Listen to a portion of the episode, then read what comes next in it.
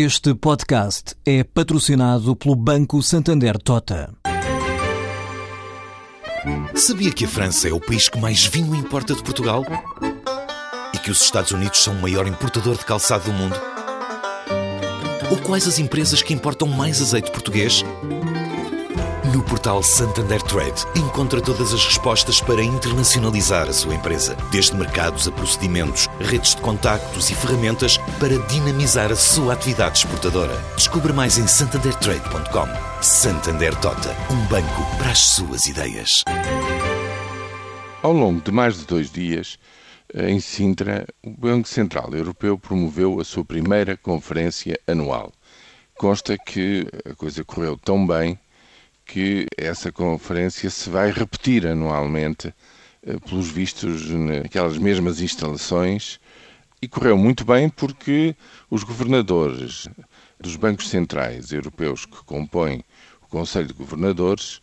ouviram várias vozes, vários especialistas apreciar o trabalho que tem vindo a desenvolver e a fazer sugestões sobre eh, o que deverá ser feito no futuro próximo levaram verdadeiros trabalhos para casa. E a mensagem, dita da forma mais simples e em síntese, é de que é preciso dar muito maior gás à economia e, portanto, a oferta da moeda deverá ser bem mais agressiva por parte do Banco Central Europeu do que tem sido até agora. A posição, digamos, mais clara, eu não diria mais extremada, mas que resume isto que eu acabo de dizer é de Paul Krugman, o Prémio Nobel de Economia de 2008, norte-americano que tem vindo a escrever ao longo destes anos de austeridade que a linha seguida pela Europa é uma linha profundamente errada, diz ele. A austeridade o que tem feito é enfraquecer tremendamente as estruturas económicas na Europa, em especial nos países periféricos do euro, e agora diz ele o que é preciso é que haja mais inflação,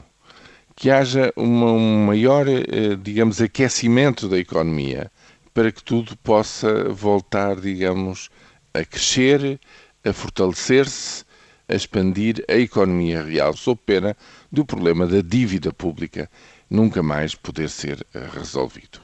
Quanto menor a inflação, mais difícil a resolução desse problema coletivo e, portanto, diz Krugman que a, a, a regra que o Banco Central Europeu tem nos seus, no seu designo, na sua missão de manter a inflação ligeiramente abaixo dos 2%, nas circunstâncias atuais não faz sentido e que o Banco Central Europeu deveria, enfim, ter uma política de expansão monetária ao ponto de permitir que a economia europeia tivesse uma inflação bem acima desse valor. Soubemos pelo governador do Banco de Portugal, Carlos Costa,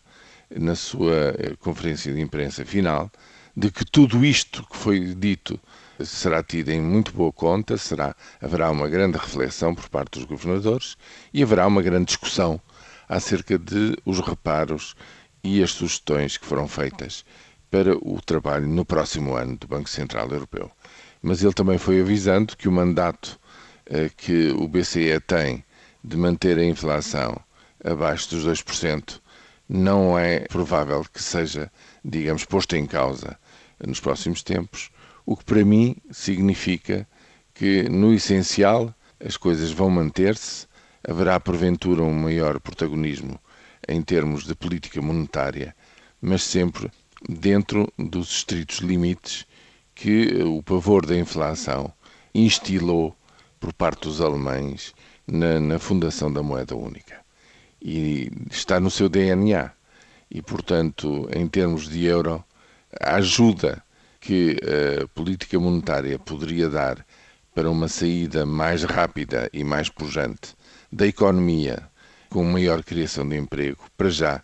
parece estar fora dos propósitos destes trabalhos para casa que os governadores de 18 países do euro levaram, digamos, para reflexão e para ação futura.